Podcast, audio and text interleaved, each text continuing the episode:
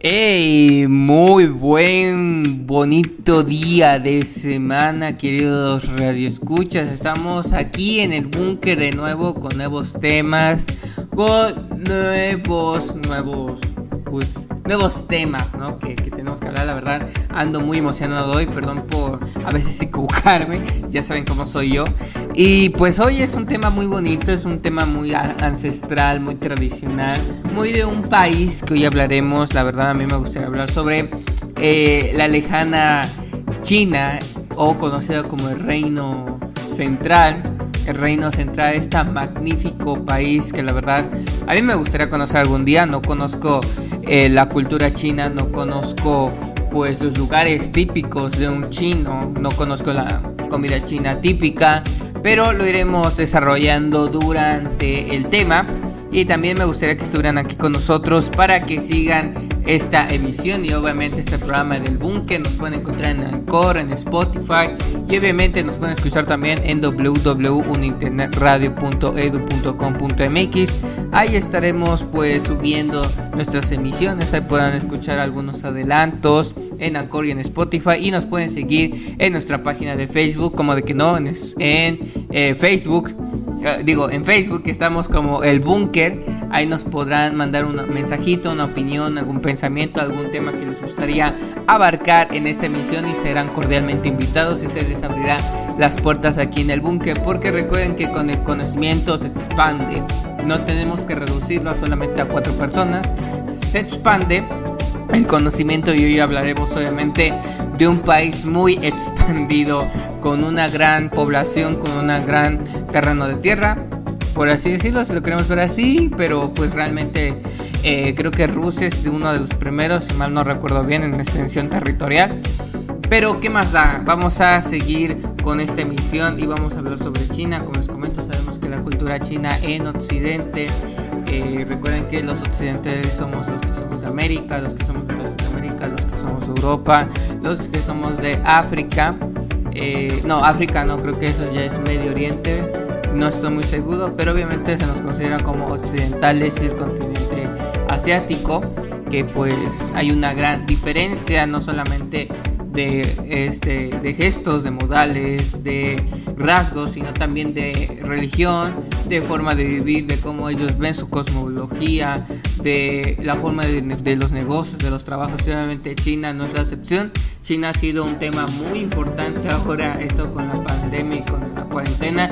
Y antes de la pandemia y cuarentena también se estaba dando este tema de China, que obviamente dio un boom a todo nivel eh, internacional, obviamente, y ha dado unos unos buenos unos buenos puñetazos si lo queremos ver así con la economía con la forma de infraestructura con los carros que obviamente muchos de China este, son eléctricos está proponiendo hacer carros eléctricos para la, la menos contaminación posible pero me estoy adelantando mucho al tema y vamos a irnos a un toque musical y después regresamos de estos comerciales. No, de estos comerciales no, de este toque musical.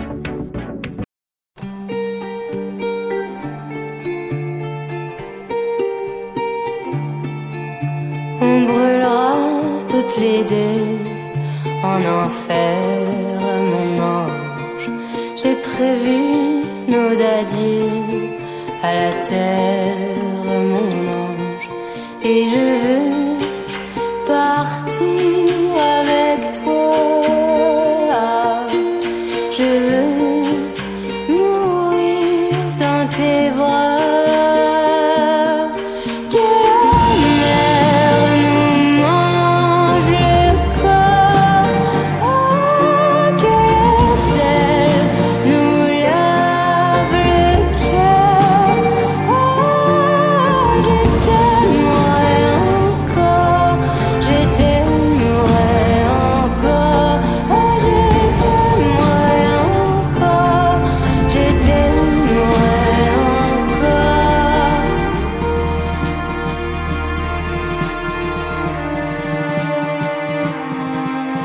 Je m'excuse auprès des dieux de ma mère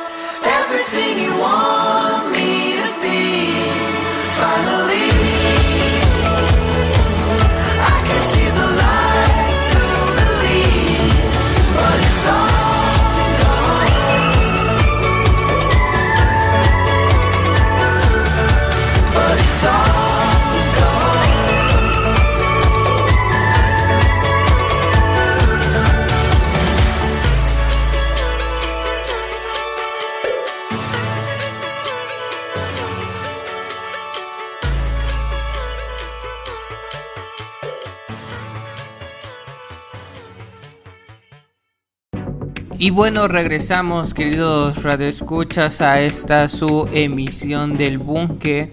Y recuerden, recuerden que nos pueden seguir en Anchor, en Spotify, en www.internetradio.edu.com.mx. Ahí estarán eh, escuchándonos y nos pueden seguir en nuestra página de Facebook, en el Búnker. Pero vamos a lo, que a lo que nos truje hoy, a lo que nos interesa, que es el hermoso país de China la verdad, a mí me impresiona mucho esa nación. Yo a veces este, tenemos esos estereotipos, lo digo por mí, eh, para no describir a otras personas, pero eh, hemos tenido como ciertos estereotipos, ciertos, eh, pues, se podría decir como que malos pensamientos, se puede decir también como racismo hacia esta cultura, como ahorita lo estábamos viendo con la pandemia con este con lo de la cuarentena, el coronavirus y obviamente eh, obviamente existen chistes negros sobre la cuarentena de los chinos y esto, pero realmente hay una gran diferencia, hay una gran barrera y la verdad pues sí me río de esos chistes, pero solamente como comedia, pero ya cuando es en serio sí hay que prestar mucha atención. Eh, bueno, por mi parte yo tenía ciertos estereotipos sobre los chinos, que obviamente, como todos sabemos que son, eh, saben de matemáticas, este, tienen los ojos rasgados, este, ellos provocaron el coronavirus, comen ciertas cosas que obviamente la forma occidental no nos lo permite, como murciélagos, como eh, tapiris, que no así, como cucarachas, como alacranes, y siempre lo hemos visto en la cultura popular y en el cine Sabemos que han existido también eh, antidocumentales, se les puede decir sobre esta, eh, esta, este país, esta nación. No estoy diciendo que China sea el país perfecto. Sé que también, eh, como en otros países, tienen sus contras y tienen sus pros, tienen sus desventajas y sus ventajas. Pero sí ha habido un cierto amarillismo eh, después y antes de la cuarentena hacia China y la verdad eso no hay que permitirlo con los medios tradicionales, con los medios digitales. La verdad se ha creado un cierto repudio, un cierto racismo, un cierto amarillismo por esta por estas personas de que son China, que obviamente hay gente que culpa a los chinos por la cuarentena y de que están encerrados, pero la verdad a veces hay que ponerse a pensar ¿Qué, qué estaba haciendo tu país eh, en el momento que se inició la cuarentena? Porque China ya salió de, del coronavirus, entre comillas, ellos ya pueden salir un poco más con ciertas restricciones este muy muy este muy cimentadas y son muy eh, sí son muy protectores en ese aspecto todavía más y son muy fuertes las demandas si no usas un cubrebocas, si no quieres este hacer cierto tipo de cosas para que tú estés bien y tu salud, ¿no? Y para los demás. Porque obviamente al momento de salir puedes contagiar a alguien más si no llevas cubrebocas, si no este, te pones gel antibacterial y todo esto. La verdad eso es yo lo que le aplaudo a los chinos que fueron muy correctos y a la medida de que Sabemos que tocó la enfermedad en un tiempo que les tocó el año nuevo chino, parece una festividad. Eh, se prolongó este, este virus y se pudo ir a más gente. La verdad, las teorías conspirativas siempre van a estar ahí. No sabremos quién lo hizo, el, el, virus, si los estadounidenses, si los chinos y todo esto. Pero hoy vengo yo a informarles acerca sobre esta cultura y, y decirles que es la más bonita. O sea, como todo país hay que conocer un poco de su cultura, hay que saber un poco de, de, su arte, un poco de su comida, para saber qué realmente, no, qué realmente nos puede ofrecer, porque China para mí creo que es uno de los países más importantes hasta ahora. Lo hemos visto con la economía que está sobresaliendo porque ellos ya salieron de pues esta trágica pandemia y cuarentena que llegó a todos los países pero pues tampoco es echarles amarillismo, echarles teorías falsas, este, noticias falsas por parte de los medios de comunicación tradicionales y los digitales, pero eh, hablaremos un poquito más adelante sobre eso. Hasta el final, la verdad no me quiero meter tanto en eso, pero sabemos que en la cultura popular, en el cine, ha habido eh, representación de la cultura china, lo hemos visto con Kung Fu Panda, lo hemos visto con Mulan, hemos visto Jackie Chan, hemos visto... Eh, el Karate Kid, que también eh, ha representado la cultura china con pensamiento occidental, si lo queremos decir. Yo sé que no es 100% fiable, pero sabemos que la cultura china se trata del honor, del respeto, la autoridad, eh, el todo, el taoísmo, el budismo, que también han llegado ciertas religiones al medio occidental, que obviamente eso lo platicaremos más adelante.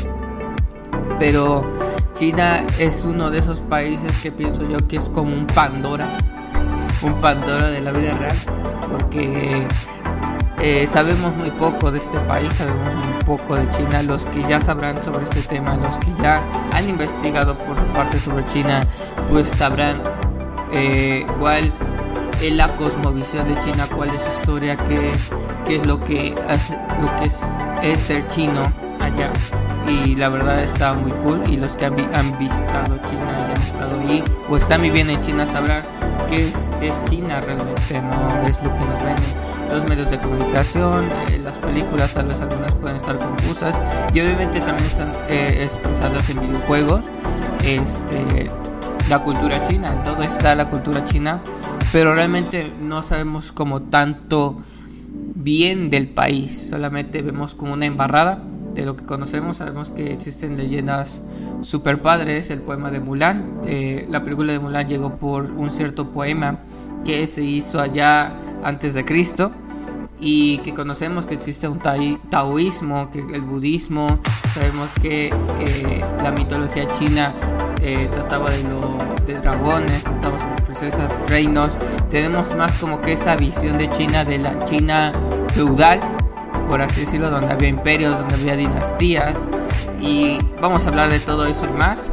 Esperemos que se quede y va a estar muy interesante este tema para ustedes y para mí obviamente. Con ustedes voy a retroalimentarme y eh, analizar todo esto que vamos a comentar hoy. Y bueno, queridos eh, radioescuchas, queridos cazadores de conocimiento, ya que estamos hablando sobre historia de la lejana China, de este reino central, como se le conoce. Eh, en la antigüedad sabemos que conocemos como esta visión de la China feudal, de la China donde había reyes, princesas, eh, todo esto que conlleva lo que conocemos como cultura china antigua. Eh, en la China antigua se, hacía por medio de dinastías, había un cierto emperador, no era como tanto un rey, era un emperador, perdón, y se encargaba de las diferentes eh, regiones de su, de su país, que se les llamaba provincias. Ellos tenían provincias y obviamente China no nació con barreras así como ahora, sino se fue formando al pasar de los tiempos por rey, por imperios que cayeron, nacieron y todo así hasta llegar a tener la poderosa, el poderoso imperio chino. Las dos dinastías que unieron a todo este país fueron la dinastía Xia y la dinastía Shang, en donde estos grandes emperadores pudieron unificar por fin a todo este territorio que conocemos hoy como China. En la gran época imperial, eh, la dinastía Qin y la gran muralla china y la dinastía Han fueron los precursores del mandarín que hoy conocemos y de todas las lenguas, que también había dos, eh, dos diferencias que eran los Han y que eran los, los manchúes, que tenían diferentes tipos de dialectos, pero lo iremos eh, abarcando un poquito más adelante. Y llegamos a la China moderna, que después de todo este imperio, todo este feudalismo, llega, eh, sabemos que una parte de la historia llega esta idea revolucionaria, esta ideología del eh, comunismo y el comunismo se refleja en China con eh, Mao. La época de Mao promulgó en Pekín la, la República Popular de China en 1949, una época en donde uh, quiero que esa visión de cada quien, no voy a expresar aquí esos ideales, pero para mí fue algo incorrecto que se hizo en ese momento. Eh, obviamente el comunismo eh, en ese entonces expandió en todo el territorio chino, tanto en Rusia, porque obviamente eran como compañeros, incluso fueron aliados en algún momento con Corea del Norte. Y, obviamente del comunismo nacieron tradiciones, nacieron eh, modales, nacieron todo esto que conocemos hoy en día. pero Mao al, al, final de todo esto que abarcó eh, se hizo gracias a Pekín, como lo conocemos la República Popular de China, y ya fue como que un gran eh, imperio, si lo, queremos, si lo queremos ver así, porque existe en China todavía el templo de Mao. Es una exhibición donde puedes tú ir como turista y te puedes, no sé si ahora se pueden tomar fotos, porque antes recuerdo que no se podía tomar a la ligera, pero no sé si ahora sí se pueda. Pero eh, si a ti te gusta te gustaría ir, perdón, a China, estás invitado a ir, por supuestamente, al templo chino y a todos los museos comunistas. Incluso, incluso tienen la balsa donde empezaron todas estas ideas comunistas en China.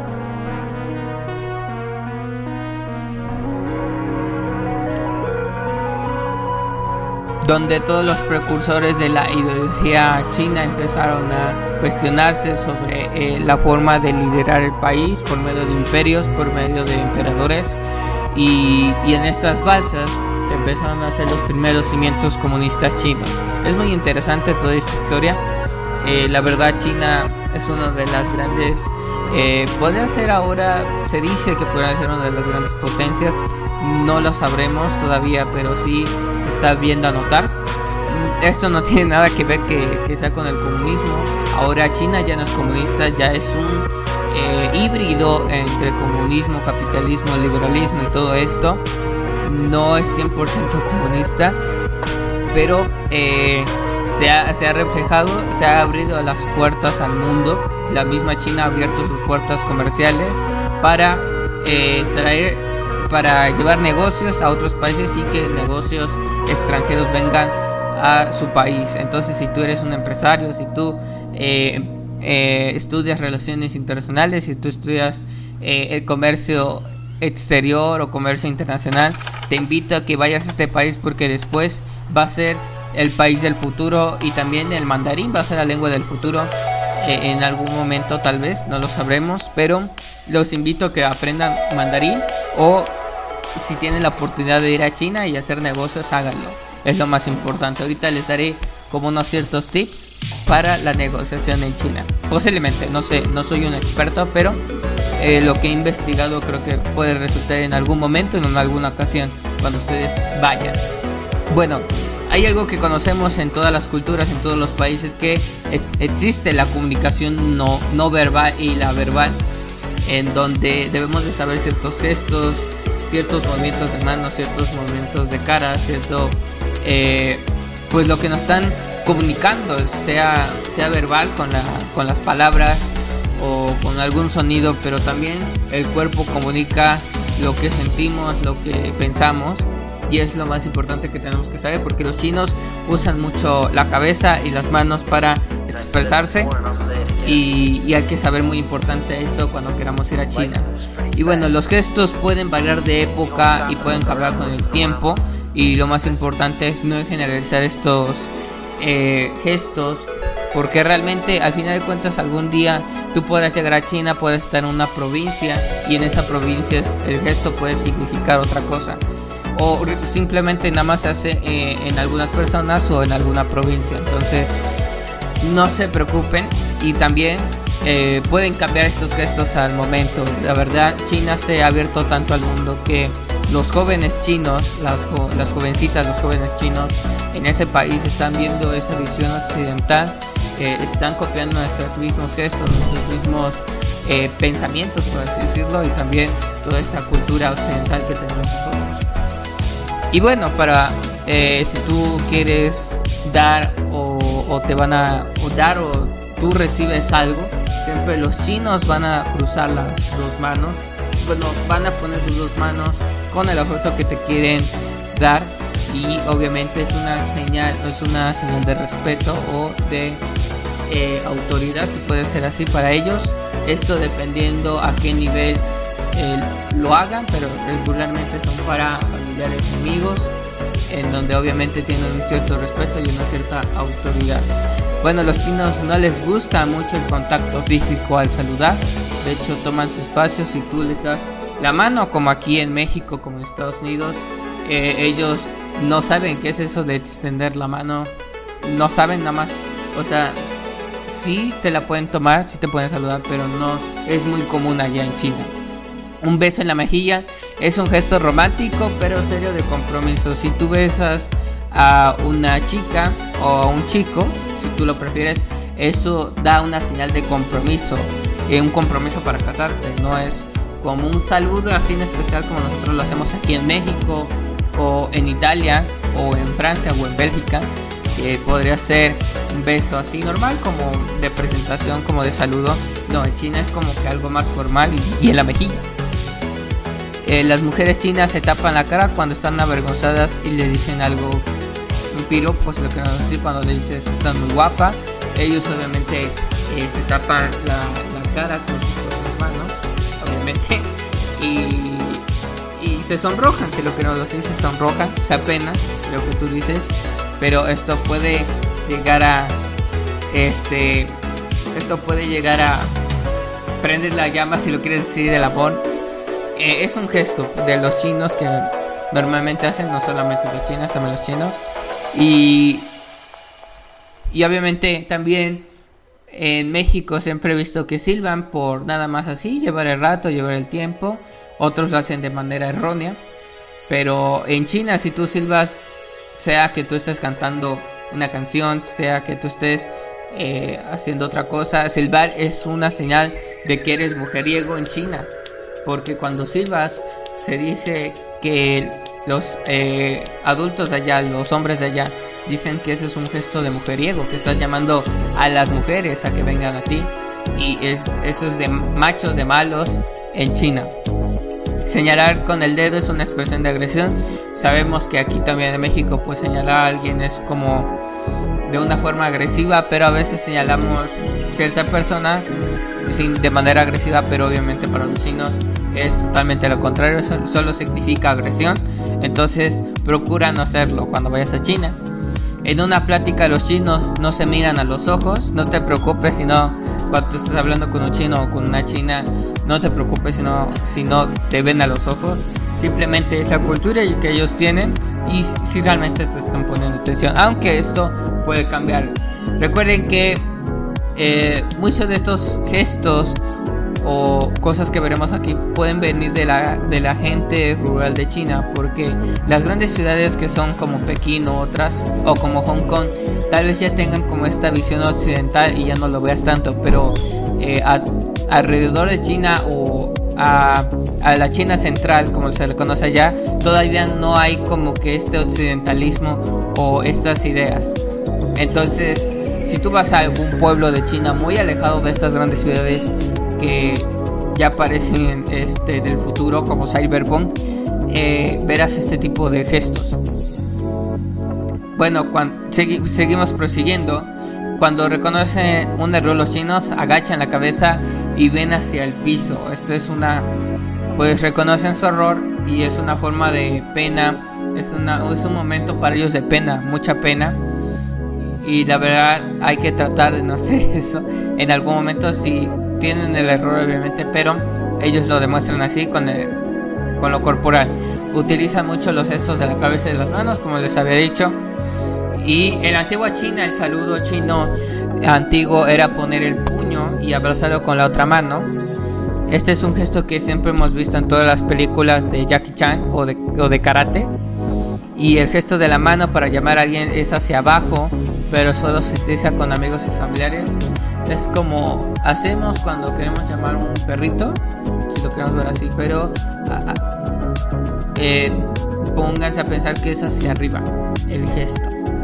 Es hacia abajo, perdón, es hacia abajo el gesto que ellos expresan los chinos.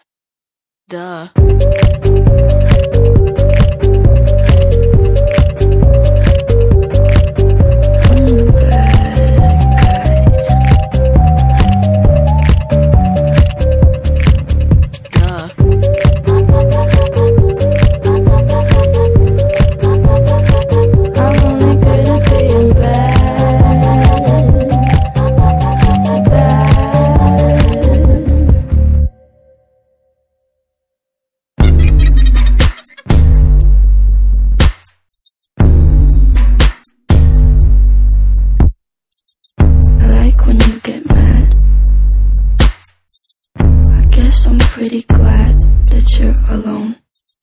You said she's scared of me? I mean, I don't see what she sees, but maybe it's cause I'm wearing your cologne.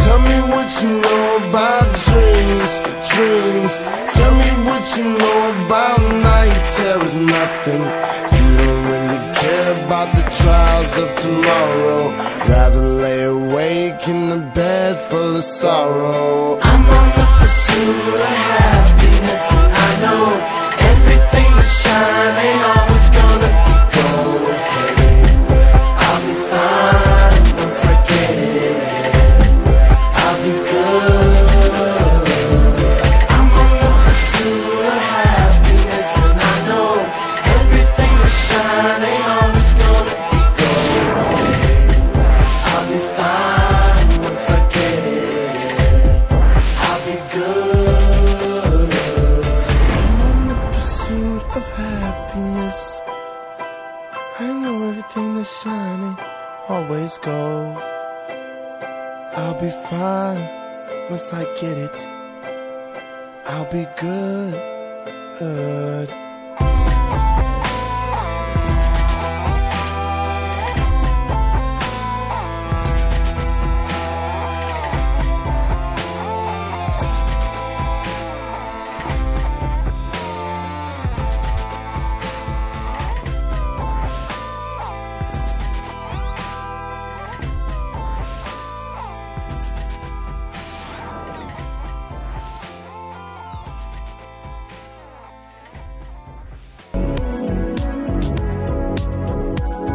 Bueno, queridos escuchas, esperemos que les hubiera gustado este corte, este corte musical.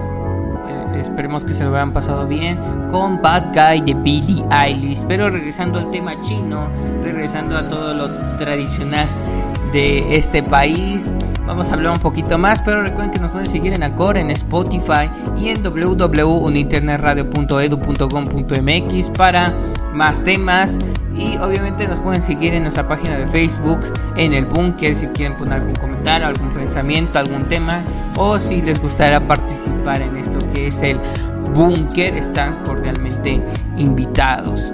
Pero bueno, vamos a regresar a todo este tema del país de China, de los dragones. Y bueno, vamos a ir a la parte verbal que muchos, muchas personas tal vez les interese, como los que quieren estudiar idiomas o los que están estudiando relaciones internacionales.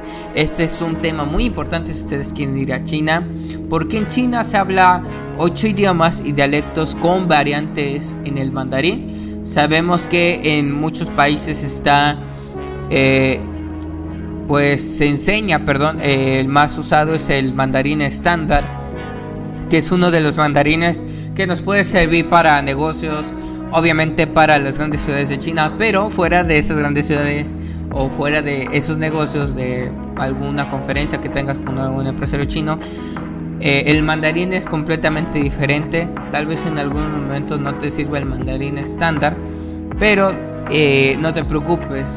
Tal vez es un poco complicado porque el mandarín tiene 7 o 8 variantes y otras microvariantes.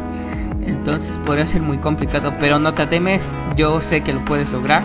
Pero te diré algunas variantes de estos de este mandarín que pueden ser que te puedes encontrar en alguna provincia del tibetano, el Uyghur, el cantanés y el Hunhua. Eh, estos son algunas variantes de todas las variantes que hay en China, pero es algo bonito de que aprender todos los días. Y pues muchas de estas lenguas pertenecen a la lengua Han o la manchú con diferentes eh, variantes, una entre otras. Pero no te preocupes, yo sé que lo puedes lograr. Si, si a ti te gusta China, vas a lograr hablar chino de alguna otra forma. No te preocupes. No te preocupes, perdón, no te preocupes. Es una nueva palabra que vamos a poner en el búnker. Esperemos que la RAI no nos ponga un strike por ahí. Pero bueno, sigamos con el tema tan importante. Y bueno, te preguntarás, eh, el búnker ¿Qué, qué ¿Cuál es la religión que domina China? Porque sabemos que en el medio occidental existe la religión cristiana, la católica, que fueron las grandes dominantes. Bueno, en China no existe una tal, un tal cristianismo, un tal catolicismo, aunque ya lo hay en China. Ciertas personas sí practican el catolicismo y el cristianismo. Pero en China se, se practica lo que es el budismo y el taoísmo, el taoísmo que son las ideas de salvación de esa de, de la población china, pero la más eh, famosa o más grande de, de, China es el taoísmo, que obviamente el taoísmo es una tradición filosófica de origen pues, chino, obviamente, la cual enfatiza vivir en armonía con el Tao, literalmente con el camino. Y el budismo, una de las grandes diferencias con el taoísmo es que caracteriza se caracteriza por creer en la reencarnación y por aspirar a alcanzar al nirvana a través de la vida eh, sin inquietudes, contemplación, austeridad y disciplina moral. Es una de las ideas filosóficas que ellos tienen, los chinos, y pues obviamente es dar de respetarse. Existen estos templos, es muy diferente ir a un templo budista que a un taoísta, no son la misma cosa pero les recomiendo que vayan a uno de estos dos templos. La verdad, conocer la historia de China, su religión también es muy importante porque no es malo, no es malo conocer cierta religión. Digo, puedes conocer un poquito de todas. Puedes, digo, yo tengo este pensamiento, ¿no? a, mí, a mí me gustaría ir a, un templo judío, a mí me gustaría un templo cristiano, a mí me gustaría un templo de los, de los musulmanes, a mí me gustaría un templo chino, un templo japonés, de lo que practican y conocer un poco más. Eh, pero realmente no es aferrarse a una, religión, sino conocer a todas y sin, y sin un pensamiento religioso. Y bueno, ya hablando de todo esto, del pensamiento religioso, vámonos a las relaciones sociales en China. Te preguntarás, oye, el búnker, ¿por qué? A mí me gustaría ir a China, pero podría ser amigos allá chinos. La verdad, si, como te lo digo, si tú te vas tanto a la ciudad como a los pueblos, a las aldeas, los chinos van a estar encantados contigo, son muy hospitalarios, te van a recibir con los brazos abiertos, seas chino o extranjero, la verdad, es una de las grandes, eh, es una de las grandes virtudes de los chinos, porque ellos te, te invitan como si fuera tu casa, incluso en Año Nuevo, si tú vas a, a festejar esta, a festejar esta fiesta, si lo queremos ver así, eh, ellos te invitan alcohol, tabaco, si tú no, si tú no lo tomas o lo fumas, pues lo puedes decir, pero realmente siempre te invitan de comer, siempre te invitan a algún trago, siempre están a, tu disponibilidad. Son muy humildes, la verdad, los chinos, y te pueden ayudar en ciertas cosas. Hay, hay jóvenes chinos, si tú vas a estudiar a, una escuela china, los chinos te van a querer buscar para que tú les enseñes español o inglés o cualquier idioma que tú hables y ellos te pueden enseñar totalmente chino y es como una ayuda mutua entre los dos, pero realmente lo más importante es crear amistades. Y obviamente los chinos tienen una palabra que ellos utilizan para los amigos cercanos, los amigos que siempre van a estar ahí contigo, que te van a apoyar todo el tiempo. Y esta palabra es supongo yo, que significa amigos perros. Sí, lo sé, no tiene nada que ver en la, en la traducción de eh, España española, eh, España mexicana, pero eh, ahí está pues la palabra que ellos usan para describir a un amigo totalmente cercano. Y obviamente si tú vas a trabajar a China, los compañeros de trabajo chinos, siempre al momento de salir siempre van por al bar o pueden pasear por la provincia por algún pueblo por la ciudad si tú quieres, no te va a faltar diversión. Y bueno, ya hablando de todas las amistades, sabemos que eh, en el medio occidental tenemos redes sociales. Bueno, sabemos que en China existe como que una barrera de seguridad para los chinos que no les permite tener como WhatsApp, como Facebook, como YouTube, pero eso no significa que estén eh, no estén informados del mundo. No, simplemente ellos tienen sus propias aplicaciones. Una de ellas es WeChat, que es como un WhatsApp chino, en donde tú puedes navegar, tienes un YouTube chino, tienes un Facebook chino. No es como un tal Corea del Norte, hay que quitarnos esa como que esa mentalidad de que China es un país distópico, porque realmente no lo es. Es una cultura muy grande, muy variada y es muy bueno, yo la aprecio mucho. Y bueno, puedes encontrar en redes sociales, obviamente en WeChat y todo esto, puedes conversar con ellos. Y obviamente siempre te van a pedir tu número telefónico, aunque a veces como todo, en todo, hay que tener cuidado con los desconocidos.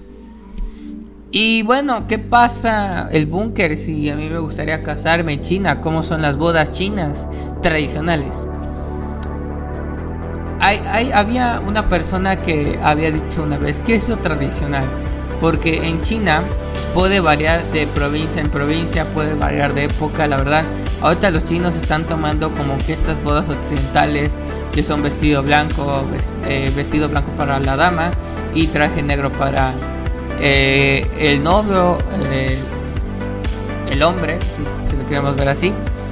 Y, se hacen como que estos salones muy grandes, con mucha comida muy variada para no sé, 300, 400 personas, si tú lo quieres ver así. Pero las bodas chinas tradicionales se basaban más en pues no eran tan religiosas como aquí en el occidente con el catolicismo y el cristianismo, pero sí tenían un cierto, sí cumplían un cierto eh, contraste de destino, porque ellos, los chinos son como que más de ciclos, es un ciclo para ellos.